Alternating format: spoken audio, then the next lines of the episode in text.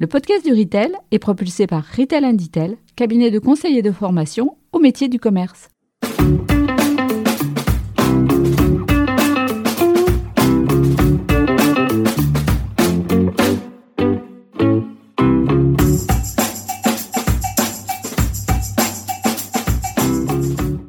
Bonjour et bienvenue sur le podcast du Retail. Je suis Fabien Foulon, un des artisans de ce podcast animé par un collectif d'experts passionnés par la consommation, le commerce et la relation client. L'un des objectifs de ce podcast est de donner la parole à ceux qui font le commerce d'aujourd'hui et qui feront le commerce de demain. Aujourd'hui, j'ai le plaisir d'accueillir Younes El Adjami, cofondateur de Rutabago, une solution de box à cuisiner 100% bio, vendue sur Internet et livrée dans toute la France. Dans cet épisode, nous parlerons de la croissance exponentielle de Rutabago et de sa levée de fonds. Mais surtout, Younes nous parlera de sa motivation première, celle d'avoir un impact sur l'environnement et sur la société de façon concrète et holistique. Car pour Younes, un commerce juste est avant tout un commerce qui se questionne sur son utilité et qui se doit d'être responsable sur tous les éléments de la chaîne. Un épisode très inspirant que je vous invite à découvrir maintenant. Alors bonjour Younes et merci beaucoup d'avoir accepté l'invitation du podcast du Retail. Younes, pour commencer, j'aimerais que tu nous expliques en quoi consiste Rutabago et aussi ce qui t'a motivé à créer cette belle entreprise avec tes associés. Ah, bonjour euh, Fabien euh, et, merci pour l'invitation. Merci d'avoir pensé à moi et à Rutabago. Donc, euh, Rue Tabago, c'est la box à cuisiner 100% euh, bio. Donc, euh, on est une solution qui répond à la, fameuse question qu'est-ce qu'on mange ce soir? Donc, avec une petite particularité, c'est qu'est-ce qu'on mange ce soir de bio, responsable, de bon? Parce qu'aujourd'hui, la charge mentale écologique est une nouvelle charge mentale qui n'existait pas avant et qui est devenue une préoccupation de toutes les Françaises et Français.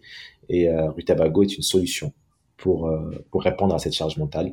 Euh, donc concrètement, c'est un abonnement flexible et sans engagement qui donne accès à une box toutes les semaines. C'est 3, 4 ou 5 repas pour 2, 3 ou 4 personnes. Donc les clients choisissent leur recette. il y a une grande gamme de, de plats végétariens et euh, tout est livré euh, en respectant la chaîne du froid depuis nos ateliers jusqu'à jusqu'au domicile de nos abonnés. Euh, et il ne reste plus qu'à cuisiner et on essaie de, de, de, faire même de cette tâche-là qui était considérée comme une corvée et qui peut l'être encore pour certains, d'en faire un moment de partage, de plaisir. Donc on travaille avec des recettes ludiques, faciles à faire, euh, avec un côté découverte, en essayant d'intégrer toujours des nouveaux produits, des nouvelles techniques. Et l'idée, c'est de remplacer la corvée des courses par euh, un plaisir de cuisiner des bons plats euh, frais et bio. Donc voilà, on, a créé ça en, en, 2016 avec Pierre et Mathieu. Donc on est trois fondateurs. On s'est, on s'est rencontrés dans un cabinet de conseil il y a quelques années et on a créé ça pour, pour dans un objectif global qui est de, proposer une alternative de consommation, d'entreprendre dans l'impact et d'agir à un autre niveau euh, en apportant une solution complète euh, avec euh, un impact sur la société, mais aussi euh, apportant un, proposant un écosystème euh, bienveillant et agréable pour ses équipes et pour ses salariés. Est-ce que tu peux nous dire ce que tu faisais avant de, de créer Rutabago Parce que je crois que c'est assez différent. Oui, c'est très différent. C'était, euh, euh, j'étais consultant en système d'information, donc euh, on était tous les trois consultants avec Pierre et Mathieu, plus précisément en, en architecture des systèmes d'information, ou plutôt en architecture d'entreprise. C'est une discipline très peu connue de, de, de, des gens parce que c'est nouvelle en France, assez rare et, et euh, le principe c'est de considérer l'entreprise comme une maison, comme un quartier. Donc c'est inspiré des, de l'architecture et de l'urbanisation plus précisément. Et, euh, et l'idée c'est de réorganiser les flux d'informations au sein de l'entreprise, les process au sein de l'entreprise pour mieux les optimiser, pour fluidifier les échanges, pour rendre les systèmes d'information plus évolutive, plus flexible. Et euh, donc, j'ai accompagné des entreprises, des, plus petites euh, qui faisaient euh, 1000, 2000 salariés jusqu'aux euh, très grandes qui font partie du CAC 40, comme aussi certaines administrations publiques ou ministères. Et donc, Pierre et Mathieu faisaient la même chose. Donc, on était très loin de l'univers du bio, de la distribution, de, de la consommation responsable, de l'entrepreneuriat. On était plutôt des consultants au service de très souvent de très grosses structures. Et, je crois même que tu étais encore plus loin, ou, même on peut dire plus haut, au moment de tes études, non? Oui, très haut, c'est le cas de Très haut.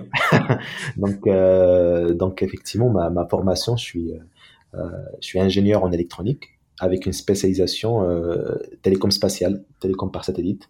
Donc, euh, donc j'ai ma dernière année, c'était donc c'était à Toulouse, capitale de l'aérospatiale euh, en France, euh, voire en Europe. Et, donc j'ai fait mon dernier stage d'ailleurs, c'était à Thales Alenia Space où j'ai travaillé sur sur un des derniers satellites qui était destiné à c'est un satellite de télécommunication qui était destiné, si je me rappelle bien, ça, commence à dater, c'est pour pouvoir avoir euh, la télé sur son téléphone, même quand on est déconnecté au loin de tout réseau. Donc, pour continuer à regarder euh, vos émissions de télé-réalité, même si vous êtes euh, à la forêt ou dans une randonnée. Donc, finalement, techniquement, c'était très intéressant, mais la finalité, on se rend compte que que la, que la technologie devient de plus en plus au service du divertissement au lieu de la recherche.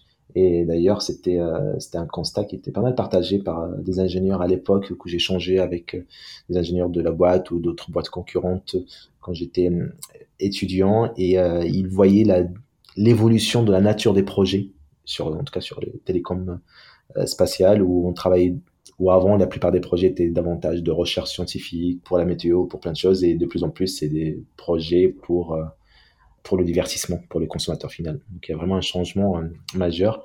L'avantage, c'est que c'est plus demandé, ça rapporte plus, donc ça accélère l'innovation. L'inconvénient, bah, c'est au détriment de, sujets qui peut-être sont plus utiles pour l'humanité. Et donc, à, un moment donné, c'est ce que vous êtes dit en, créant, créant Rutabago, tu as souhaité vraiment t'orienter vers quelque chose qui a un impact euh, social, écologique, solidaire aussi, je crois. Est-ce que tu peux nous en dire un peu plus à ce niveau-là? Oui, j'avais envie, euh, et euh, avec mes deux associés, de, d'avoir quelque chose de plus concret et plus réel. En fait, là, comme, comme je te disais, euh, il y avait déjà mes études, j'étais un peu trop haut, j'ai travaillé dans le conseil au service de, de structures très conséquentes avec pareil, c'était des projets euh, très long terme, euh, dont la moitié finissait à la poubelle parce que ça rentrait pas dans les budgets ou dans la stratégie ou que la direction a changé entre temps. Donc ça manquait de concret et, euh, de lien avec l'essentiel. et, et, donc j'avais envie d'avoir quelque chose qui est, qui est plus en accord aussi avec ce que je suis parce que pendant tout ce temps-là, j'avais je faisais partie d'une association qui s'appelait Ingénieurs sans frontières. Euh, J'essaie de militer à, à mon niveau euh, sur des causes euh, qui me sont proches, justement environnementales et solidaires. Sauf que je trouvais ça incohérent de, de passer la journée euh, sur un sujet et essayer de, de, rattraper ou de s'acheter une, une, conscience le, le, soir ou le week-end. Je voulais que ça, je voulais que ça soit apporter plus de cohérence euh, dans, dans, dans, mon. Et que ce soit présent vraiment dans, dans ton quotidien. Exactement. Quotidienne. Et de Rutabago, c'est pour ça qu'on l'a pensé même à Rutabago, même le produit Rutabago, il est dans cette démarche-là cohérente. C'est qu'en fait, on vend pas que des produits bio ou, euh, des box à cuisiner, mais c'est tout un projet derrière parce que dans nos labos, on va essayer de, c'est pas qu'on va essayer, on va avoir de, l'électricité de Enercop, euh, même si ça coûte plus cher, alors qu'on est encore une jeune entreprise. On va faire attention à tous les types d'emballages choisis. On va mener des débats qui peuvent durer des jours sur le choix de tel ou tel fournisseur en équipe parce que parce qu'on pense que c'est pas euh, pas l'acteur avec qui on a envie de travailler, ça représente pas nos valeurs, et euh, on va essayer de se poser vraiment la question sur tous les points, et, aussi on va essayer de ne pas oublier les personnes pour qui tout ça ne, ne profite pas suffisamment justement.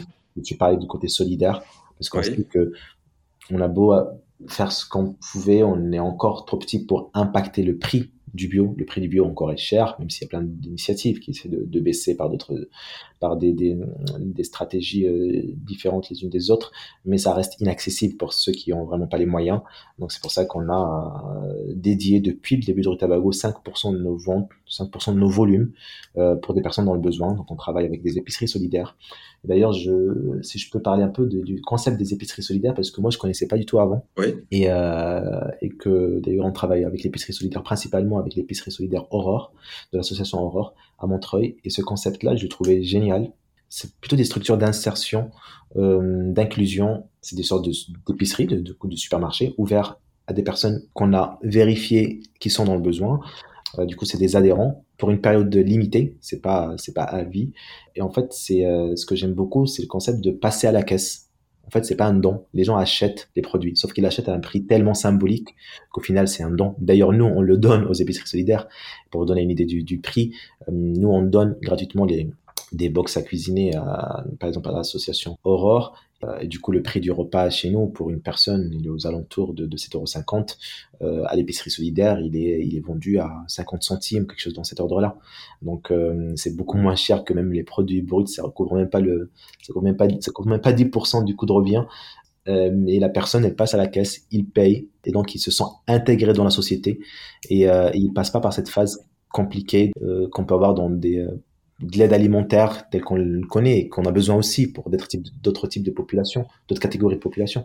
Mais ce principe d'épicerie solidaire pour une partie de, la population qui est entre les deux, justement, c'est des gens qui sont pas effectivement dans la rue, mais il y a beaucoup de travailleurs pauvres, beaucoup de, gens précaires. Et cette structure-là, moi, j'ai trouvé le concept euh, très très intéressant et que j'avais envie de d'en parler, de cette notion du don tout en préservant la dignité de celui qui, le reçoit. Euh, et voilà, donc c'était et c'est, on les soutient du coup toutes les semaines euh, via des, des produits euh, rue Tabago, plus une opération par an. C'est notre grand moment, on va dire, de communication autour de ça. C'est le Fair Friday, euh, pour, en, en, alternative au Black Friday, où, où c'est cette fête, fête ultra consumériste qu'on juge pas, mais c'est juste qu'on veut pas rentrer dedans et, euh, et, que nous on propose le Fair Friday. Donc pendant cette, cette période-là, nous euh, on propose aux gens de participer à financer des repas pour l'épicerie solidaire de l'association Aurore.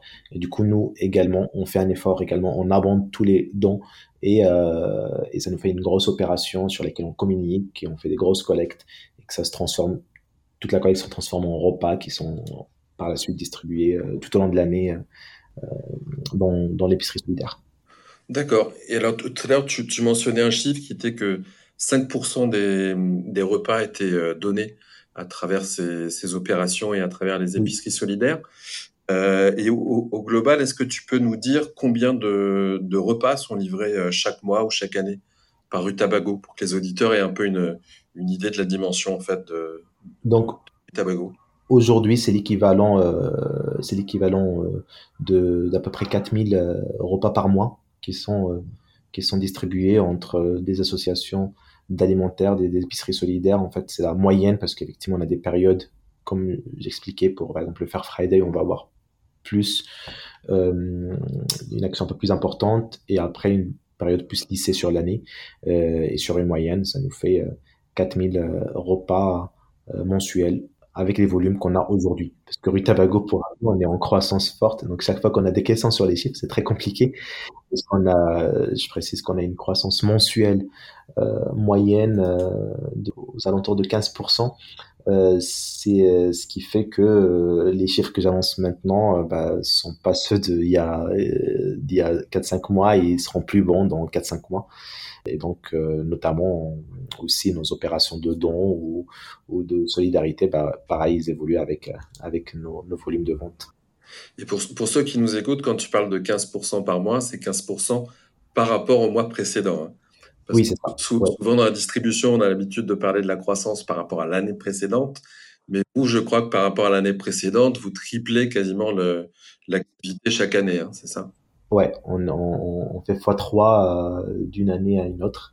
Euh, après, j'ai envie, j'ai envie de rester un peu humble et modeste. Quand on démarre petit, c'est une petite boîte, c'est beaucoup plus facile de faire des fois trois à notre taille que quand on, quand on fait déjà les volumes de, de, d'un Biocop ou même d'une structure encore plus grande ou Carrefour ou autre.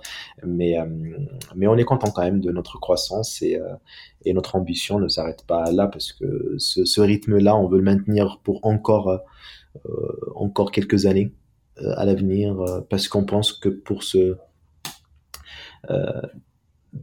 pour ce business dans ce secteur pour deux choses différentes. Déjà dans l'alimentaire et la distribution, euh, la taille compte. En fait, si on est trop petit, bah, on peut se faire très vite euh, bouffer. C'est le cas de, de, dire par des plus grands acteurs. Donc, il faut avoir une certaine taille minimale pour pouvoir critique, poser une taille critique, en effet. Et, euh, et l'autre point, c'est aussi par rapport à notre positionnement. Euh, moi, je crois dans, dans l'impact. Et en fait, pour moi, je peux pas croire dans un projet à impact euh, sans l'associer à la dimension euh, taille et hypercroissance. Euh, parce que je vois mal comment on peut impacter en restant dans des volumes très modestes très petits, etc. Donc, euh, pour moi, c'est très important de, de remplacer les modèles existants. Et donc, quand on parle de remplacer les modèles existants, et donc quand on regarde le volume qui se, qui se fait dans le commerce conventionnel, bah, il est très très très très très important. Il faut faire euh, il faut faire plutôt fois 100 chaque année pendant encore 20 ans pour espérer à peine remplacer une partie. Donc on va être rester réaliste, on va pas faire ça et on n'est pas seul dans l'écosystème, il y a plein d'acteurs. Mais du coup, ce qui fait que pour nous, on se doit d'avoir une forte croissance pour pouvoir euh, avoir une solution qui remplace réellement et concrètement euh, des, des, des business existants qui sont à notre avis moins vertueux et et, euh, et c'est pour ça que je parle un peu de, de, On ne cherche pas forcément la croissance, mais on cherche le remplaçant, le remplacement et la substitution. Et ce qui fait que on se doit d'aller chercher de plus en plus de volume. Et donc, si, si, on revient là sur quelques, quelques chiffres en termes de volume, donc vous donnez chaque mois euh, 4000 repas, soit 5% de vos repas. Donc, si mes calculs sont bons, ça veut dire que vous avez une activité autour de, de 80 000 repas à peu près par mois, donc quasiment euh, un million de, de repas euh, chaque année. Donc ça, ça commence à, à, être assez conséquent. Mais euh, comme tu disais, vous voulez, euh, vous souhaitez aller encore plus loin, avoir plus d'impact. Et pour ça, euh, vous menez actuellement une nouvelle levée de fonds. C'est ça. Donc oui, on veut avoir plus d'impact et du coup oui, c'est l'autre côté. Du coup, pour avoir cette taille-là, cet impact, on peut pas le faire tout seul. Donc on a besoin de fonds. C'est, c'est, on a besoin de financement et donc on se lance en, dans une nouvelle levée de fonds qu'on vient de démarrer il y a à peine quelques jours, de l'officialiser avec nos actionnaires historiques, notre communauté. Et l'idée, c'est de dédier les, mois à venir à ce projet-là, euh, parce que c'est une levée de fonds, c'est long, surtout pour un acteur comme Rutabago où euh, on est assez, euh, entre guillemets, exigeant parce qu'on veut travailler qu'avec des acteurs qui partagent notre vision. Donc l'élément financier n'est pas le seul critère. Et euh, ce qui fait que euh, on a vraiment besoin d'être en phase à 100% avec l'acteur en face euh, sur la vision de, l'impact, sur la vision de l'écologie, sur la vision du social, parce que ce n'est pas qu'un investissement financier qu'on cherche, parce que ça sera très compliqué d'avoir autour de la table quelqu'un qui avec comme seul point d'intérêt en commun la rentabilité.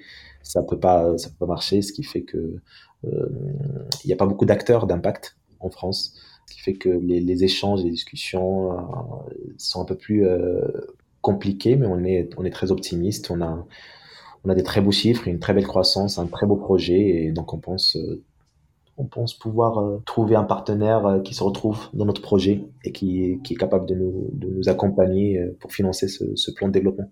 D'accord. Est-ce que tu peux nous dire quels sont déjà vos, partenaires? Tu parlais tout à l'heure des, partenaires ou des actionnaires historiques. Euh, oui, oui, je peux C'était nos actionnaires historiques. Donc, il y a, il y a Biocop, euh, il y a Noves, c'est euh, le fonds ESS, financé principalement par la Caisse des dépôts, mais pas que. On a Quadia, c'est un fonds d'impact également. Donc ça, c'est en termes de fonds, ce sont ces trois fonds-là. Ensuite, on a pas mal d'actionnaires particuliers donc qui proviennent de deux, euh, de deux canaux euh, différents, de Club InvestIDF, c'est un, un club de business angel qui nous accompagne depuis le début de l'aventure. Euh, donc c'est un club de business angel situé à, Paris. plutôt en Ile-de-France, et l'ITA, qui est une plateforme de crowdfunding spécialisée dans l'impact, il y a beaucoup d'investisseurs qui, qui, ont investi via la plateforme. Après, on a des partenaires financiers hors, hors capital, notamment la région qui nous soutient euh, qui nous a soumis depuis depuis deux trois ans euh, par des, des, subventions. On a on a la BPI, on a la NEF, c'est la banque éthique, euh, on a Garrigue, on a plusieurs partenaires financiers dans l'impact des partenaires publics qui nous financent par des, des, solutions de subventions ou de prêts. Et quel, quel montant vous cherchez à, à, lever à travers cette nouvelle levée de fonds? On cherche à, à lever 4 à 6 millions d'euros. Vous avez forcément déjà une, une idée de la façon dont vous souhaitez utiliser les, les fonds qui seront récoltés euh, oui, bien sûr. Vous en dire un peu plus à ce niveau-là? Bah, Il y a deux axes principaux, en tout cas pour, euh, pour la levée. C'est euh, Il y a un axe qu'on cherche de la croissance, donc euh, on a davantage besoin d'investir, on a besoin d'investir dans, dans la communication, dans le marketing, un peu plus grand public. Aujourd'hui, on était plutôt sur des, des circuits plus confidentiels, on va dire, plus adaptés à notre taille. Mais maintenant, pour aller toucher plus de monde, on doit élargir nos canaux d'acquisition de, nouveaux, abonnés. Donc, euh, et ça, ça, demande des financements, ça demande de l'argent. Donc ça, c'est vraiment le premier axe, c'est financer notre croissance. Et le deuxième axe, c'est on est sur un business euh, physique. Donc cette croissance-là nécessite des équipements derrière euh, pour euh, tout simplement assurer la production de tous les repas à, à, à livrer. Et donc c'est des équipements logistiques euh, pour aussi fiabiliser, parce qu'aujourd'hui on est plutôt dans le semi euh, semi artisanal, il faut qu'on passe à du semi industriel. Je parle de la chaîne de production. Rien ne change sur la, les produits en lui-même qui restent toujours euh, brut, euh, au plus près du producteur, naturel, toujours certifié bio. Mais la chaîne de production, de préparation de commandes, elle mérite un peu plus d'automatisation, de, de, de modernisation. Et on souhaite également euh, dans une démarche de réduction du nombre de, kilomètres traversés par nos produits, d'ouvrir de nouveaux centres logistiques. Donc effectivement, on reste toujours à Paris en termes de toutes les fonctions de support, de communication, etc. Euh, mais on souhaite ouvrir, euh, on commence à avoir suffisamment de volume pour justifier un deuxième centre logistique, donc dans le sud, qui va permettre de, de réduire le nombre de, euh, de, nombre de kilomètres traversés par nos produits, parce qu'on livre toute la France partout en France. Et, euh, voilà, donc ça c'est vraiment les deux centres, les deux centres de coûts, les deux centres d'investissement majeurs. Je vais pas rentrer après dans le dans le détail, mais euh, mais ça servira à ces deux axes-là financer la croissance et financer la, les systèmes logistiques pour supporter cette croissance. Et euh, donc ouais, vous, avez des, objectifs de, développement euh, assez ambitieux. Et que, quels sont les, leviers pardon que, vous pensez activer pour atteindre ces objectifs? Euh, on a lancé une campagne télé au début de cette année-là qui était très intéressante, mais qui était un peu cher finalement par rapport à nos moyens. Et les résultats étaient positifs, mais avec la conclusion qu'il faut investir davantage et sur une durée plus longue et avoir plusieurs moments de rappel, on va dire. Donc ça c'est euh, tout ce qui est la campagne télé, ce n'est qu'une illustration, mais en gros tous les euh, campagnes de de campagnes médias grand public, donc euh, l'affichage, métro, télé. Vu qu'on est un produit alimentaire, il s'apprête bien au visuel, à la vidéo, contrairement à plein d'autres produits. Et du coup, on avait des, on a envie de d'explorer cette piste davantage et d'en faire un levier fort d'acquisition. Euh, après, pour pour les autres canaux, c'est des choses qu'on fait déjà aujourd'hui, euh, que ce soit sur les réseaux sociaux, sur sur l'influence, etc. Mais il faut renforcer et renforcer aussi les équipes parce que euh, c'est aussi du recrutement. Cette levée de fonds, elle va servir à, à, à recruter également pour euh, augmenter la force de frappe.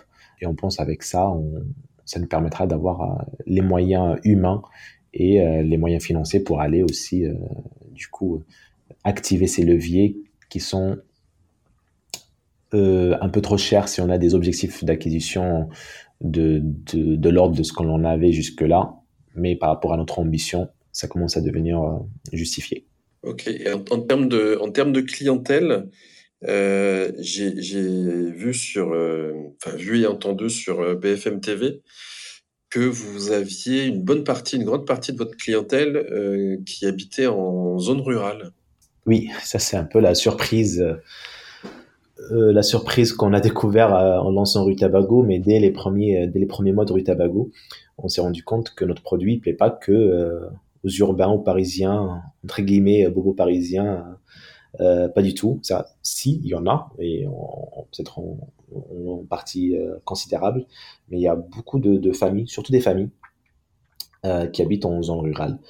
Et on s'est posé la question pourquoi, est-ce que c'est le produit l'un ou l'autre, et on est arrivé à la conclusion en échangeant avec d'autres acteurs pour expliquer ce, phénomène euh, non attendu, c'est euh, une question de, de, concurrence dans les zones rurales, c'est que la préoccupation de bien manger, en vrai, elle est nationale. D'ailleurs, elle est même, quand on suit un peu le marché, même à l'extérieur, elle est mondiale. En fait, euh, partout dans le monde, tout le monde veut mieux manger. Personne ne veut continuer sur le modèle existant. Le bio, il se développe partout dans le monde, et pas qu'en France. Euh, avec une croissance euh, forte à, deux chiffres euh, chaque année partout dans le monde. Et, donc cette préoccupation qui est mondiale, nationale, y a, en face, il n'y a pas une solution pour tout le monde. On n'est pas égaux face aux solutions proposées. Donc dans les villes, dans les grandes villes surtout, bah, il y a plein de magasins de distribution spécialisés, il y a plein d'épiceries fines, il y a plein d'acteurs de livraison. Chaque chaque mois, on entend un nouveau service, on entend le, lancement d'un nouveau service de livraison euh, plus ou moins vertueux par rapport aux produits qu'il propose, etc. Mais en tout cas, il y a une offre, une très grande offre. En revanche, quand on habite dans des zones rurales, aujourd'hui, l'acteur majeur, ce sont la, grande distribution et les hypermarchés. C'est même pas la distribution au sens moyen, c'est vraiment des hypermarchés où, euh, qui certes, peut-être, ils, apportent une, une, réponse. Il y a de plus en plus de produits bio dedans, des produits de qualité, mais c'est pas comparable à la qualité qu'on peut retrouver dans la distribution spécialisée. Et Rutabago, au final, c'est un distributeur, c'est un acteur de la distribution spécialisée, innovant, différent, euh, davantage orienté usage, mais c'est un acteur de distribution spécialisée. Et du coup, c'est un, un, canal qui permet de rapprocher ces acteurs de distribution spécialisée bio vers des consommateurs qui n'ont pas accès. Et, euh, et d'ailleurs, euh, en discutant une fois dans, sur l'accessibilité du bio, en discutant avec, l'ancien directeur de l'agence bio, on s'est rendu compte qu'il n'y a pas que l'accessibilité euh, euh, budgétaire ou, tarifaire ou en termes de prix, euh, il y a aussi l'accessibilité culturelle, les gens savent de moins en moins cuisiner, il y a aussi l'accessibilité géographique. Une grande partie du territoire, même si elle a envie d'acheter bio, elle ne peut pas acheter bio. Et la livraison apporte une solution là-dessus. Et donc, tout simplement, on se développe beaucoup euh, en zone rurale parce qu'il y a moins de concurrents. D'accord. Donc, ce que, ce que tu nous dis, c'est qu'il y a, il y, a, il y a des lacunes, un déficit en termes de, de maillage de magasins spécialisés dans ces, dans ces zones-là. Finalement, bah, votre, votre service de livraison, euh, toute, toute France, permet, euh, permet d'apporter, d'apporter ça à un certain nombre de personnes. Et la simplicité en termes de temps, parce que euh, la rue Tabago, elle est un peu entre les deux. C'est une solution de course, donc la livraison, mais c'est aussi une solution de simplifier euh, la corvée de qu'est-ce qu'on mange ce soir, comment, qu'est-ce qu'on cuisine. Euh, et ça aussi, c'est quand on est à Paris, il y a la livraison de repas déjà prêts, des repas cuisinés ou autres, chose qui n'existe pas en zone rurale. Donc, euh, même si c'est nos clients doivent quand même cuisiner, mais on leur fait gagner du temps sur chercher la recette, faire sa liste de courses, se poser la question. donc, on simplifie tout ça. Tout est déjà prédosé, tout est déjà packagé. Euh, la fiche recette est très claire. Vous savez que en moins de 30 minutes, vous serez à table en train de déguster un, très bon plat bio gourmand. Ok, donc on, voit que vous avez encore un, bah, gros potentiel en termes de, recrutement de, nouveaux clients à travers toute la France. Euh, on sait que la croissance, ça peut passer aussi par le développement de la fréquence d'achat ou du panier moyen. Est-ce que vous avez déjà euh, des, solutions en tête pour, pour développer entre autres le panier moyen? Aujourd'hui, Rue Tabago euh, veut clairement se positionner comme acteur du bien manger. Donc, euh, notre solution principale, euh, elle, est, elle est connue, c'est les, les box à cuisiner, donc c'est les kits recettes qui intéressent nos clients pour leur repas du soir. donc, Rue Tabago, clairement, se, veut comme acteur pour tous les moments de consommation de la journée. Donc, Peut-être que le repas du soir, c'est la porte d'entrée pour nous, mais euh, ce qui nous intéresse, c'est aussi le matin, le, midi, le goûter, euh, euh, l'apéritif, les repas de, de, de, fête. et donc, on est en train de développer, donc on, ça va arriver, on a toute une roadmap de, sortie de produits sur les 12 prochains mois. Et donc, on va essayer d'attaquer moment par moment, avec toujours le même état d'esprit. Donc, une solution pensée travailler conçu avec les clients. On travaille beaucoup, beaucoup, beaucoup, beaucoup avec nos clients via des échanges, via des, réunions pour concevoir avec eux la solution qui leur convient le mieux. Euh, et l'idée, c'est de petit à petit créer tous les produits qui apportent une solution. Donc, on veut être orienté usage et solution plutôt qu'un catalogue de produits. On ne proposera jamais une liste, de, un catalogue de 4000 produits comme le font d'autres acteurs. Et, et euh, l'idée chez Rutabago, et c'est ce qui nous caractérise et c'est ce qu'on veut, c'est de simplifier. Et pour moi, dans la notion de simplifier, c'est d'avoir moins de choix. Ce qui ça peut paraître contraignant, sauf si c'est travaillé avec les clients eux-mêmes. Donc euh, c'est moins de choix, mais euh, on pense que on n'a pas besoin d'avoir autant de références, autant de catalogues pour juste trois repas par semaine, par semaine pardon, par jour plutôt. Et, et les, nos besoins, au final, ils sont pas si illimités que ça. Et du coup, on porte cette intelligence-là, ce travail-là de notre côté, on simplifie, on propose quelque chose de épuré, simple, qui couvre tous vos besoins alimentaires en tout cas, pour le moment, euh, de la semaine et, de la journée. D'accord, donc l'idée c'est de proposer des, des, produits complémentaires vraiment plus dans l'esprit d'occasion de, consommation, d'usage, mais pas de devenir un, un supermarché bio euh, ça. Comme, euh, comme, le sont d'autres sites marchands. Oui, parce qu'ils savent le faire mieux que nous, c'est vraiment notre métier et c'est très bien que ça continue. Et il y a des gens qui préfèrent faire leurs courses, choisir un ingrédient par ingrédient et c'est un plaisir pour eux et on va pas leur enlever ce plaisir et ils peuvent aller toujours chez ces acteurs-là. Mais euh, il y en a d'autres où c'est pas le cas et du coup presque ils culpabilisent de ne pas savoir choisir, ne pas savoir cuisiner, ne pas savoir plein de choses. Et donc c'est vers à ces gens-là qu'on adresse notre produit, c'est qu'on pense qu'ils sont au final la majorité euh, des Français euh, et qui ont des emplois de temps de plus en plus chargés, qui ont envie de passer du temps dans, dans ce qui est plus essentiel qu'à faire la queue au supermarché et, et, prendre sa voiture pendant une heure par semaine pour faire juste un aller-retour euh, voilà, donc c'est vers ces gens-là qu'on a envie de proposer, c'est à ces gens-là qu'on a envie de proposer une solution euh, alternative. Et ces gens-là, au final, pour faire le lien avec nous, finalement, c'était un peu nous. En fait, c'est Pierre Mathieu et moi. En Tabago, c'est une solution pour, comme beaucoup de startups d'ailleurs, c'est d'abord une solution qui vient d'une problématique très personnelle des fondateurs. Euh, avec la conviction que c'est pas que leur problème et qu'il y a sûrement plein de gens qui pensent comme eux, qui ont les mêmes difficultés. On se rend compte aujourd'hui, cinq ans plus tard, qu'il y a beaucoup de gens qui, euh, qui avaient euh, les mêmes, entre guillemets, ce qu'on appelle les mêmes points de souffrance que nous-mêmes. Ok. Younes, je sais que tu as une réunion dans quelques minutes, donc on va essayer de, terminer assez rapidement. on, va terminer justement avec deux questions, deux questions signature du, podcast du retail qu'on a l'habitude de poser à nos invités. La première question, ben voilà, c'est pour toi, qu'est-ce qu'un commerce juste ou un commerce plus juste? Euh, pour moi, un commerce juste, c'est un commerce qui prend en compte les, euh, les, euh, éléments sociaux et écologiques sur toute la chaîne. D'ailleurs, on a eu le, débat, il y a, on l'a toujours, par exemple, quand on parle de la voiture électrique, quand on parle de plein de solutions qui, ont, qui sont très responsables écologiquement ou socialement, mais sur une partie de la chaîne. La voiture électrique, effectivement, quand on roule une voiture électrique à Paris, certes, on ne pollue pas euh, l'air parisien, mais on a pollué lors de sa production, euh, euh, je sais pas combien de, de, de mines, de régions, peut-être à quelques dizaines de milliers de kilomètres de Paris.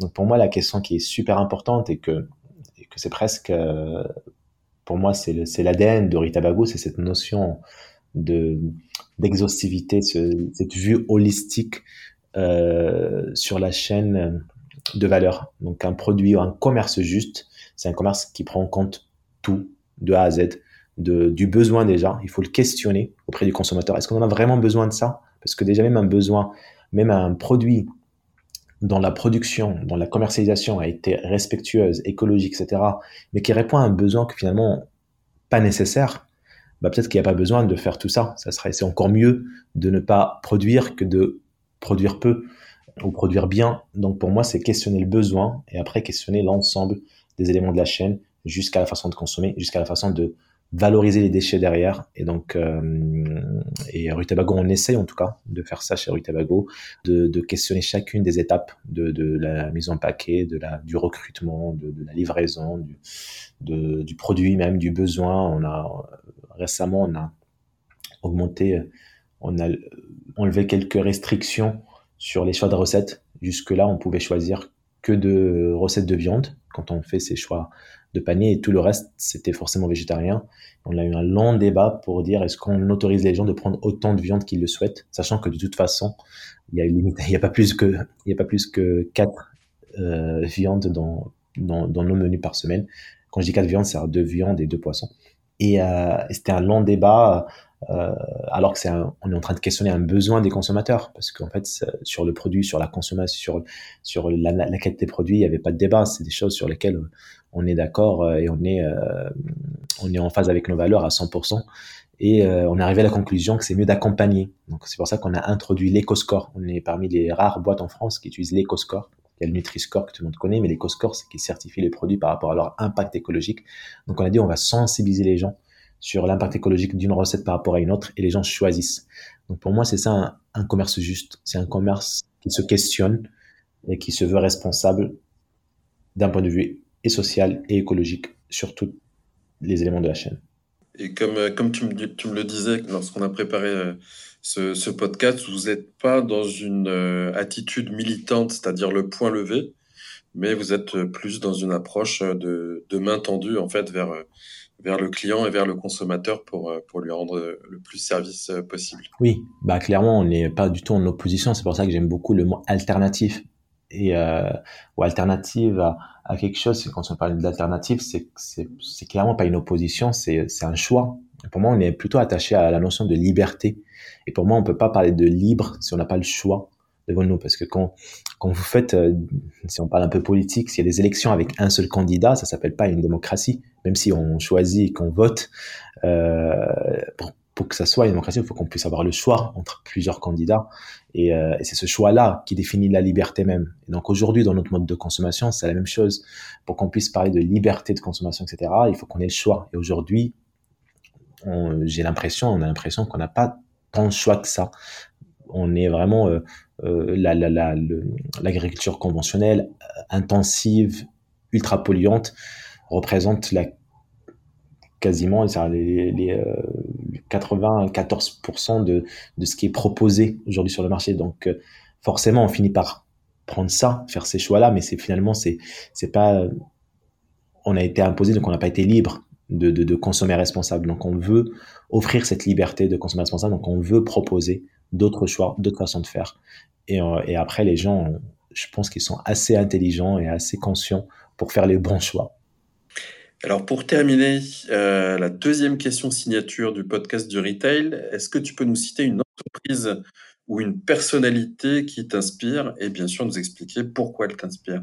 Il n'y a pas de personnalité euh, qui m'inspire vraiment, je suis plus inspiré par des projets, effectivement, comme des entreprises. Et il y avait euh, le, film de, de, Cyril Dion, Demain, pour ceux qui l'ont pas vu, que je, je recommande. Et euh, moi, par exemple, c'est un film qui m'a beaucoup inspiré parce qu'en fait, c'est pas forcément les gens derrière qui m'ont inspiré, mais c'est les projets et les idées qu'il y avait dedans. Et euh, par exemple, on parlait dedans de la monnaie locale en Suisse, parce qu'en ce moment en plus c'est la mode avec le, les, les, les bitcoins, les bitcoins, etc.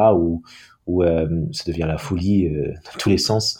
Euh, alors qu'il y a un moyen de, questionner notre rapport à la finance. Et je trouve que la monnaie locale et ce qu'ils ont réussi à faire à la banque Vire en Suisse est assez remarquable de, montrer qu'on peut faire autrement et que ça marche. Aujourd'hui, j'avais regardé il y a pas longtemps le nombre, de PME qui font partie de leur réseau qui, qui utilisent du coup que cette monnaie-là pour leurs échanges. C'était quelque chose qui dépassait les, les 50 000 ou plus entreprises différentes. Ils payaient leurs salariés avec, ils échangeaient avec une monnaie qui n'a pas de valeur à l'extérieur de ce circuit d'échange, ce qui permet que on est à l'abri de crise financière et ça permet d'éviter euh, tous les produits toxiques financiers aujourd'hui. Le plus gros de notre argent dans le monde, il est, il est que sur des marchés spéculatifs. Euh, alors que je pense qu'on pourrait vraiment sauver le monde, réduire les inégalités, euh, supprimer le, le, mal logement, la, le, le, la malnutrition, etc. Mais euh, et on a les moyens pour le faire. Mais aujourd'hui, ces moyens-là, ils sont dans des marchés toxiques, spéculatifs, et, qu'il est possible de faire autrement.